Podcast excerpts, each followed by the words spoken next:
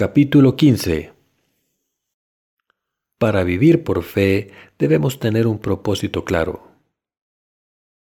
Hebreos capítulo 11, versículo del 1 al 12 dice la palabra, es pues la fe la certeza de lo que se espera, la convicción de lo que no se ve, porque por ella alcanzaron buen testimonio los antiguos, por la fe entendemos haber sido constituido el universo por la palabra de Dios, de modo que lo que se ve fue hecho de lo que no se veía. Por la fe Abel ofreció a Dios más excelente sacrificio que Caín, por lo cual alcanzó testimonio de que era justo, dando Dios testimonio de sus ofrendas, y muerto aún habla por ella. Por la fe Enoch fue traspuesto para no ver muerte y no fue hallado porque lo traspuso Dios y antes que fuese traspuesto tuvo testimonio de haber agradado a Dios. Pero sin fe es imposible agradar a Dios porque es necesario que el que se acerca a Dios crea que le hay y que es galardonador de los que le buscan. Por la fe Noé, cuando fue advertido por Dios acerca de cosas que aún no se veían, con temor preparó el arca en que su casa se salvase, y por esa fe condenó al mundo y fue hecho heredero de la justicia que viene por la fe. Por la fe Abraham, siendo llamado, obedeció para salir al lugar que había de recibir como herencia, y salió sin saber a dónde iba. Por la fe habitó como extranjero en la tierra prometida, como en tierra ajena, morando en tiendas con Isaac y Jacob, coherederos de la misma promesa, porque esperaba la ciudad que tiene fundamentos, cuyo arquitecto y constructor es Dios. Por la fe también la misma Sara, siendo estéril, recibió fuerza para concebir y dio a luz aún fuera del tiempo de la edad, porque creyó que era fiel quien lo había prometido, por lo cual también de uno y ese ya casi muerto salieron como las estrellas del cielo en multitud y como la arena innumerable que está a la orilla del mar. Les doy la bienvenida a todos. Acabamos de leer Hebreos capítulo 11, versículo del 1 al 12 en el culto de esta tarde. Como todos saben, este pasaje habla de tener fe en Dios. El autor de la epístola a los Hebreos definió la fe de la siguiente manera. Es pues la fe la certeza de lo que se espera, la convicción de lo que no se ve. Las palabras la fe es la certeza de lo que se espera. Significa que si creemos que Dios nos dará lo que esperamos, nos lo dará. Por eso nuestros predecesores de la fe creyeron en Dios de todo corazón, aunque no le hayamos visto con nuestros ojos. Creyeron que Dios creó el universo entero y todo lo que hay en él con su palabra. Por eso pudieron confiar en él, seguirle vivir por fe y creer que tiene razón. Por eso Abel ofreció a Dios un sacrificio más excelente que el de su hermano Caín, y por fe Enoch fue tomado sin ver la muerte. La Biblia dice que Abel y Enoch vivieron una vida que Dios aprobó.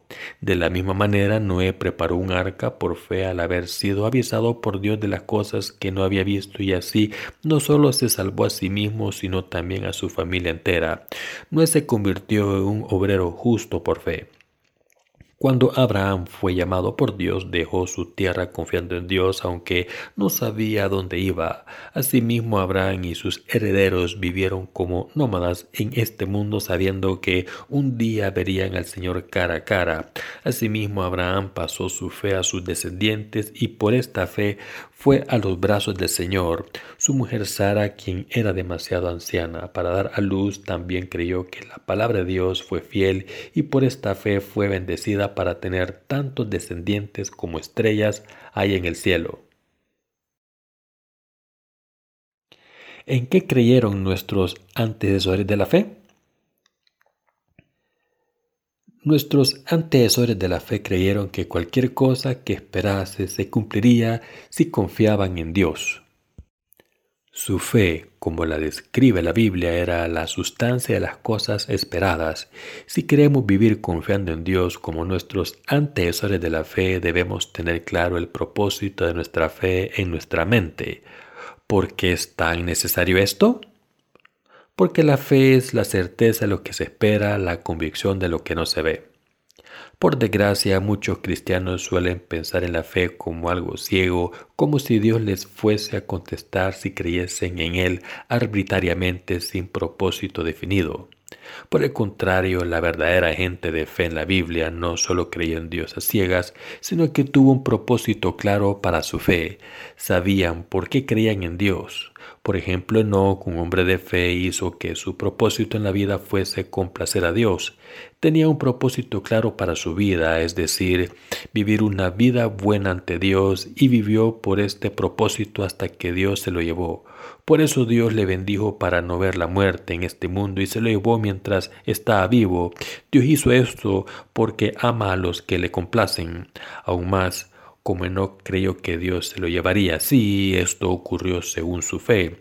Dicho de otra manera, Enoch tenía un propósito claro para su fe. De la misma manera, el propósito de Abraham para su fe estaba claro. Cuando Abraham fue llamado por la palabra de Dios, estaba viviendo cómodamente en su tierra natal, pero Dios le dijo lo siguiente. Vete de tu tierra y de tu parentela y de la casa de tu padre a la tierra que te mostraré. Génesis capítulo 12, versículo 1. Cuando Abraham escuchó esto, obedeció a Dios enseguida y empezó a caminar hacia la tierra que Dios le mostró y esto se convirtió en el propósito de su vida. Así que se fue de su tierra, dejó todas sus memorias y fue a la tierra que Dios le mostró. Abraham no sabía exactamente dónde iba, pero sabía que Dios había preparado un reino para él. Por eso hizo que el reino de Dios fuese el propósito de su vida. Y con este propósito Abraham vivió una vida piadosa en este mundo que complacía a Dios. No terminaría nunca si empezase a dar testimonio de las vidas de nuestros antecesores de la fe ahora, pero quiero darles unos cuantos ejemplos mencionados en la lectura de las escrituras de hoy. Sara, la mujer de Abraham, había sido infértil toda su vida, incluso antes de que Dios se le apareciese a Abraham y le dijese que le daría tantos descendientes como estrellas hay en el cielo. No solo era Abraham anciano, sino que no tenía descendencia y su mujer Sara era demasiada anciana para concebir un hijo. Era biológicamente imposible que Sara tuviese un hijo. No tenía esperanza de tener un hijo. Había abandonado la esperanza de tener hijos, no porque quisiera, sino porque su cuerpo era demasiado anciano. Sin embargo, cuando Dios se le apareció a Abraham y le prometió que le daría un hijo, Sara creyó en esta palabra. El capítulo 18 de Génesis nos dice qué ocurrió cuando Sara escuchó esta promesa. Dios envió a sus ángeles a Abraham y mientras los ángeles le hablaban, Sara escuchó a uno de ellos decirle a Abraham que tendría un hijo el año siguiente. Al escuchar esto, Sara se rió porque le parecía imposible. Por una parte, en su carne, Sara debió pensar que lo que el ángel estaba diciendo era ridículo, pero por otra parte debió estar muy contenta al escuchar esto. En cualquier caso, Sara se rió cuando oyó que tendría un hijo. El ángel le preguntó por qué se estaba riendo. Sara primero negó haberse reído, pero el ángel le dijo que se había reído y por eso llamó a su hijo Isaac. Al final, como Dios había prometido, alrededor del mismo tiempo al año siguiente, Sara tuvo un hijo. Abraham ahora tenía un heredero, un hijo de la obediencia de su mujer Sara. Aunque Sara pensó que era demasiado anciana para tener un hijo, Dios le dijo que podría tenerlo. Y en esta promesa de Dios, Sara encontró fuerzas para concebir y dio a luz a un hijo. ¿De dónde sacó estas fuerzas?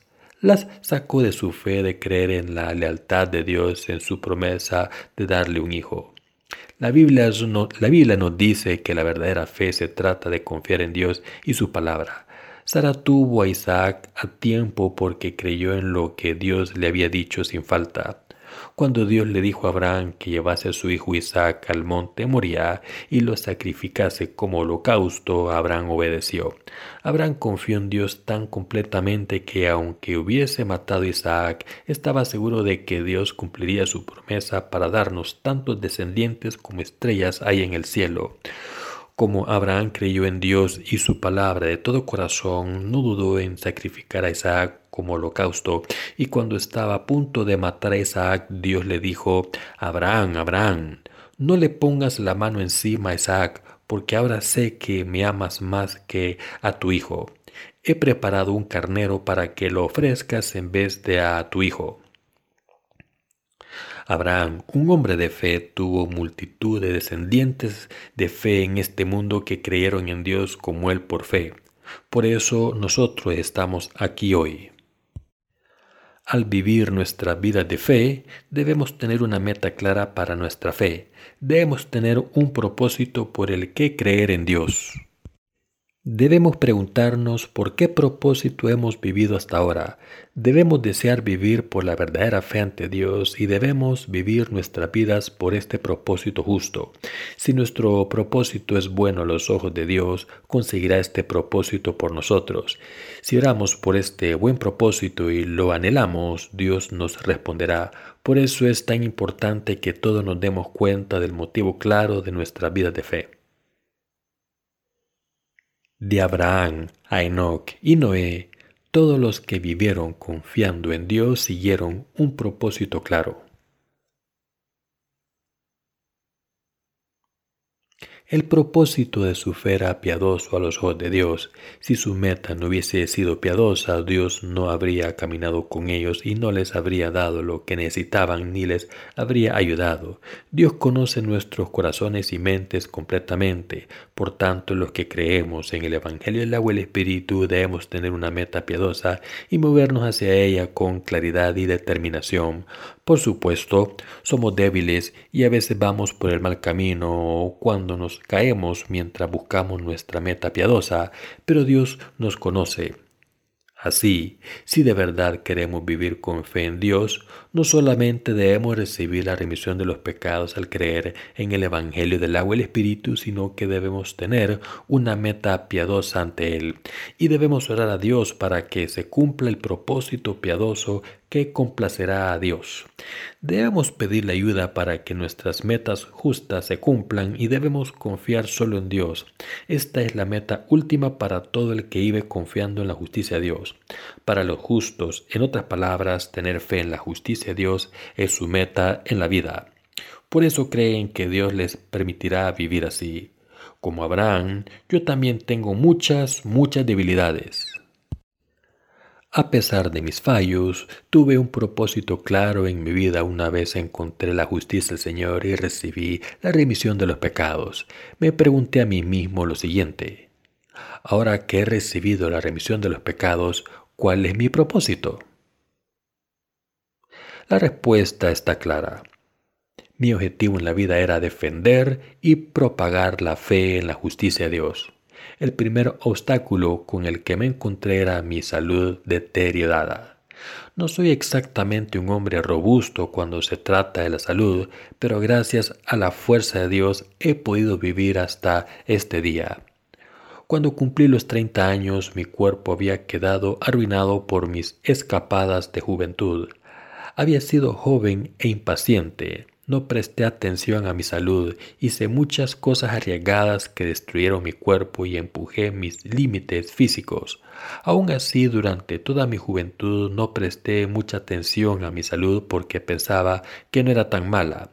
Pero cuando encontré la justicia del Señor, mi salud empezó a preocuparme. Así que oré a Dios y le pedí que me diese salud diciéndole lo siguiente. Señor, por favor, dame salud. Soy tan frágil últimamente que tengo miedo de morir antes de completar tu trabajo. Aunque no tengo miedo a la muerte, tengo miedo por tu trabajo. ¿Qué le ocurriría a tu trabajo si sigo así de frágil y no puedo hacer nada por ti? Por favor, dame salud para hacer tu obra. Así, desde ese momento estar sano se convirtió en una de mis metas, no por mi propio bien, sino por el del Señor para servir al Evangelio del agua y el Espíritu. Cuando establecí esta meta, oré constantemente con este objetivo en mente. Dios me ayudó y me bendijo de varias maneras a través de doctores, medicina, dieta, etc. Esta es la única razón por la que mi salud no es tan mala como solía serlo. Dios me dio salud a su debido tiempo, cuando decidí hacer lo que complacía a Dios, es decir, predicar el Evangelio del agua y el Espíritu por todo el mundo, hice que una de mis metas fuese estar sano. Como resultado, solo pude estar sano hasta cierto punto, por lo menos lo suficientemente sano como para hacer la obra de Dios. Esto fue gracias a Dios, ya que Dios fue quien me devolvió la salud y me dio fuerzas para seguir adelante. Incluso hoy no tengo ninguna duda de que es Dios quien me bendice. Ahora que me han escuchado hablar sobre hacer que mi salud sea una prioridad, se preguntarán por qué soy tan egoísta. Pero lo hago por el Señor. Después de todo, no puedo servir al Señor si no tengo buena salud y por eso mi salud es mi prioridad en mis oraciones. Si fuera un hombre sano, sin ningún problema de salud, podría haber tenido otra meta. Deben tener una meta en su vida que les ayude a predicar la justicia de Dios. ¿Qué tipo de meta deben tener ante Dios? Todos nosotros debemos tener una meta clara para hacer la obra de Dios. Como grupo, el objetivo de la Iglesia de Dios es predicar el Evangelio por todo el mundo, mientras que individualmente todos debemos tener una meta personal que nos acerque un paso más a esta meta. Cuando hacemos esto, podemos orar a Dios por fe y vivir por su gloria. Como no estamos pidiendo a Dios nada malvado, sabemos que nos ayudará sin falta y contestará nuestras oraciones. Cuando tenemos esta fe inamovible, veremos el cumplimiento de la palabra de Dios en nuestras vidas, ya que es pues la fe la certeza de lo que se espera, la convicción de lo que no se ve. Dios se asegurará de que nuestros sueños se hagan realidad. Esta es una meta de fe justa. Si tienen mala salud, deben hacer que sea una prioridad restaurar su salud. Hemos estado sirviendo al Evangelio del agua y el Espíritu sin descanso durante mucho tiempo y muchos de nosotros hemos visto un deterioro en nuestra salud. ¿Cómo se sienten cuando tienen una enfermedad física? ¿No se preocupan? No solo no podemos servir al Señor cuando nuestra salud es mala, sino que además tenemos mucha incertidumbre acerca de nuestros futuros. Así que es normal que se preocupen. Por eso es tan importante para nosotros cuidar de nuestra salud. Si tenemos una salud mala, volver a tener salud debería ser una de nuestras metas al tener fe cuando nos guíe Dios y debemos confiar en que Dios nos dará salud. Todos nosotros debemos tener fe en la justicia de Dios y por esta fe debemos tener un propósito para nuestras vidas y orar a Dios por el mismo.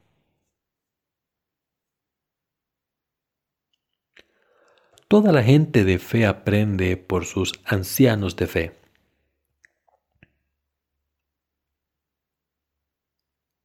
Aunque Moisés creció en Egipto como hijo adoptivo de una princesa egipcia, fue criado por su madre biológica y ella le enseñó a tener fe en Dios.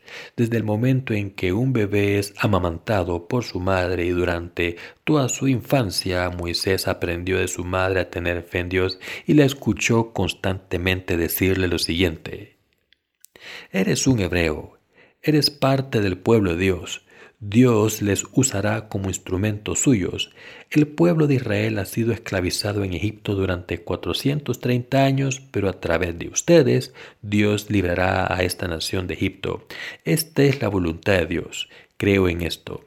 Así que deben ser fuertes, crecer sanos y salvos, estudiar mucho y aprender todo lo que puedan. Un día esto les servirá de mucho.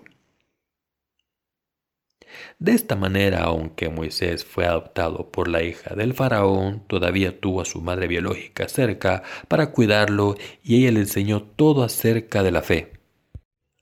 Por supuesto, cuando Moisés creció, su madre biológica no pudo seguir a su lado, pero hasta ese momento fue criado en la fe, aunque creciese en el palacio del faraón como hijo adoptivo de la princesa egipcia. Más adelante, cuando Moisés se convirtió en un hombre joven, vio a un hebreo que estaba siendo maltratado por un egipcio y fue consumido por la ira al verlo y lo mató. Moisés enterró al egipcio muerto en la arena para esconder su asesinato, pero alguien lo había visto todo y empezaron a difundirse rumores sobre cómo Moisés se había puesto del lado de un hebreo y había matado a un egipcio y escondió su cuerpo muerto en la arena. Al final las noticias llegaron a oídos del faraón. Asimismo, hubo todo tipo de rumores sobre Moisés y su lealtad ya que se había que era un hebreo. Pero nadie se atrevía a hablar de esto abiertamente porque Moisés era hijo adoptivo de la hija del faraón.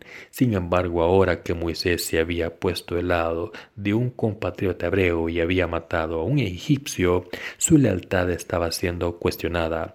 El faraón pensó que el comportamiento de Moisés era inaceptable y decidió ejecutarlo, y por eso Moisés huyó a la tierra de Miriam. ¿Por qué tomó este riesgo Moisés para ayudar a un hermano hebreo? ¿Por qué dejó su palacio privilegiado por una vida difícil y dura en una tierra extraña y distante? Porque no solo sabía en su corazón que pertenecía al pueblo de Dios, sino que también tenía un propósito claro para su vida que era ayudar a su pueblo. Por eso, mientras estaba en el exilio, Moisés pudo seguir obedeciendo a la voluntad de Dios. Como creyó en Dios y tuvo un propósito claro para su fe, pudo abandonar los privilegios que había heredado como príncipe de Egipto. Sabiendo que pertenecía al pueblo de Dios, Moisés tuvo la meta en la vida de servir al reino de Dios y por eso pudo soportar y superar todas las dificultades que le seguían. Cuando nuestro propósito está claro, nuestras oraciones están claras y podemos orar por fe sin cesar.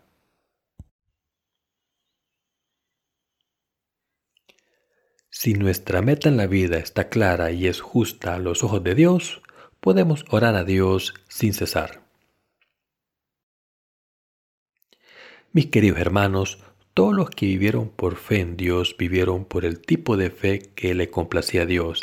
Sansón fue escogido por Dios aún cuando estaba en el vientre de su madre. Fue elegido por Dios. Pero, ¿cómo fue su vida? Aunque Sansón fue escogido por Dios para ser líder de Israel, en algún, en algún, momento perdió su meta en la vida y pasó por muchas dificultades. A pesar del hecho de que Sansón fue el líder escogido del pueblo de Israel, cayó en sus propias debilidades personales y no pudo cumplir su deber, y el resultado de su error fue sufrimiento inexplicable para Sansón y todo el pueblo de Israel. Sansón mismo fue capturado por los filisteos y le sacaron los dos ojos, mientras que los israelitas sufrieron la opresión de los filisteos. Aún así, Sansón se arrepintió en el último momento y oró a Dios en un templo filisteo diciendo, Señor, devuélveme mi fuerza, permíteme liberar al pueblo de Israel de los filisteos.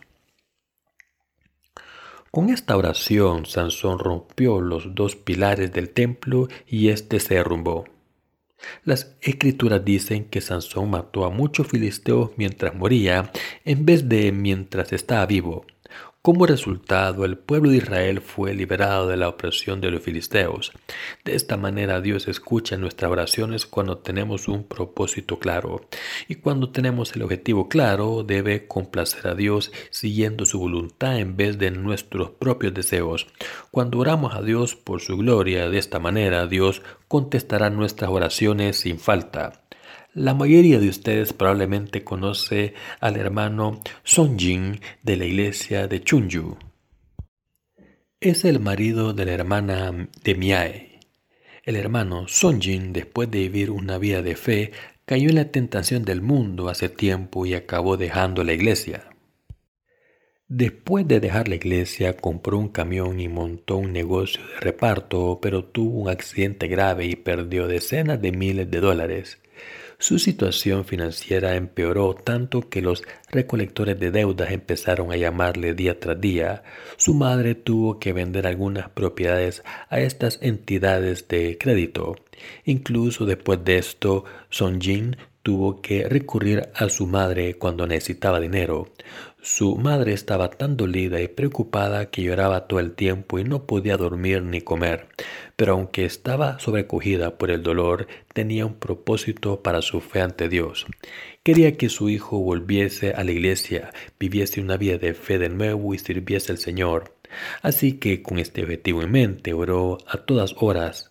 Cuando me la encontraba en uno de nuestros retiros espirituales le preguntaba por su hijo y me decía que no había cambiado nada. Me pedía que orase por ella y por su hijo, así que orábamos juntos cogidos de la mano. Algunos de nuestros ministros no podían ni ver al hermano Sonjin diciendo que no tenía remedio y que debíamos dejarlo estar. Sin embargo, aunque nadie creyese, su madre creyó de todo corazón que su hijo volvería a Dios sin falta y volvería a tener fe antes de que ella estuviese muerta. Después de algunos años el hermano Sonjin se presentó en la iglesia. Primero solo vino para ver qué pasaba, pero con el tiempo su corazón quedó convencido de que debía volver a la iglesia. Al final se casó con la hermana Miae, una sierva de Dios fiel, y ahora está viviendo una vida feliz y próspera en la iglesia de Dios. Esto, queridos hermanos, es la verdadera fe.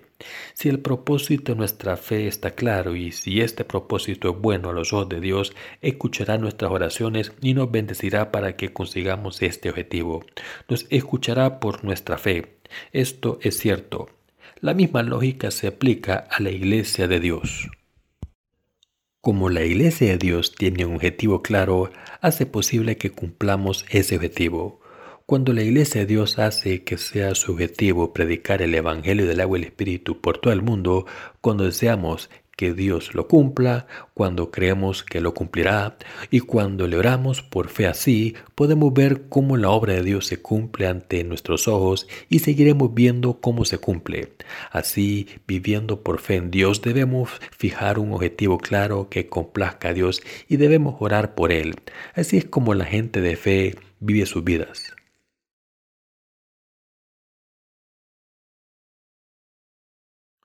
Cuando nuestro objetivo no está claro, nuestras oraciones no son incesantes. Los enfermos no pueden ser sanados si su actitud es indiferente. Por supuesto, cuando creamos de verdad en el Evangelio del agua y el Espíritu, entraremos en el reino de los cielos. ¿Hay alguien aquí que no esté seguro de si va a ir al cielo? Si todavía no están seguros de si van a ir al reino de los cielos o no cuando mueran, debemos hablar después del culto de adoración, aunque tengamos que hablar toda la noche. Como hemos mencionado aquí, los que creemos en el Evangelio del agua y el Espíritu iremos al reino de Dios tarde o temprano. Sin embargo, si ocurre algo desafortunado mientras estamos en este mundo, evitará que prediquemos el Evangelio. Por eso es importante que tengamos salud, hagamos nuestras tareas asignadas por Dios diligentemente hasta el día en que vuelva el Señor, vivamos por fe y tengamos un propósito claro en nuestra vida de fe. Entonces Dios cumple nuestros objetivos. Cuando tenemos un objetivo claro, podemos utilizar nuestra fe para este objetivo y orar a Dios por él. Y Dios también contesta nuestras oraciones y nos bendice para alcanzar ese objetivo. Así es como vivimos por fe y así es como vivieron todos los hombres y mujeres de fe. Como ustedes, también debo vivir una vida de fe con un objetivo claro. Tengo mucho que decir acerca de esto y por eso podría quedarme aquí de pie hablando toda la noche durante meses. Después de recibir la remisión de los pecados dejé mi lugar de residencia y me fui a Socho. En aquel entonces mis circunstancias personales eran tan difíciles que no podía hacer la obra de Dios, así que le dije a Dios lo siguiente, Señor, mírame, mira lo miserable que soy. ¿Acaso no soy tu siervo? ¿Por qué me haces pasar por tantas dificultades? Sabes que debo estar ocupado haciendo tu obra, pero no puedo hacer nada ahora. ¿Por qué estoy aquí en Socho, en un pueblo de pescadores remoto? ¿Cómo voy a ajustarme a un pueblo tan pequeño cuando he vivido siempre en una ciudad grande? ¿Qué estoy haciendo en este lugar tan rural? No puedo hacer tu obra aquí, estoy avergonzado de mí mismo. Mira todas estas personas tan altivas que me desprecian. ¿Cómo has podido arrastrarme hasta un lugar como este para pedirme que iba con esta gente? Estoy avergonzado. Sin embargo, a pesar de las dificultades, todavía busqué la voluntad de Dios para mí.